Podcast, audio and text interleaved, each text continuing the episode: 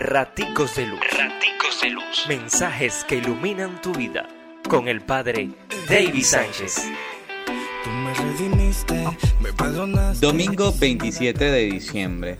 Celebramos la fiesta de Jesús, María y José, la Sagrada Familia. Lucas 2, 22, 40. El Mesías ya habita en medio de su pueblo en la ternura de un bebé se empieza a mover en medio de un pueblo sin que éste lo note. Pasa desapercibido en los brazos de María y José, aquellos esposos elegidos para tener en su hogar al Salvador de la humanidad.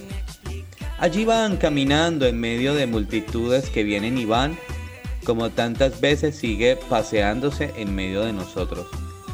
¿De qué nos sirve tener los ojos tan buenos y tan bien abiertos si no hemos querido ver la salvación que se ha hecho accesible a nosotros.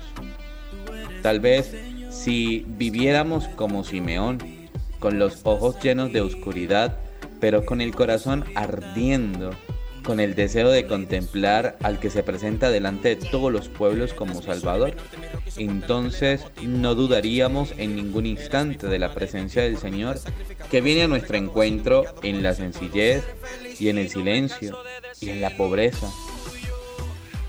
Seguimos en este tiempo con la expectativa de un Dios que se manifiesta en el ruido, en la opulencia, en lo exagerado, mientras que Él sigue su camino en los brazos de tantos que, como María y José, no hacen alaraca porque ni sus pisadas escuchan, y llega hasta aquellos que lo esperan con sinceridad de corazón, y lo contemplan, y lo glorifican, y lo proclaman.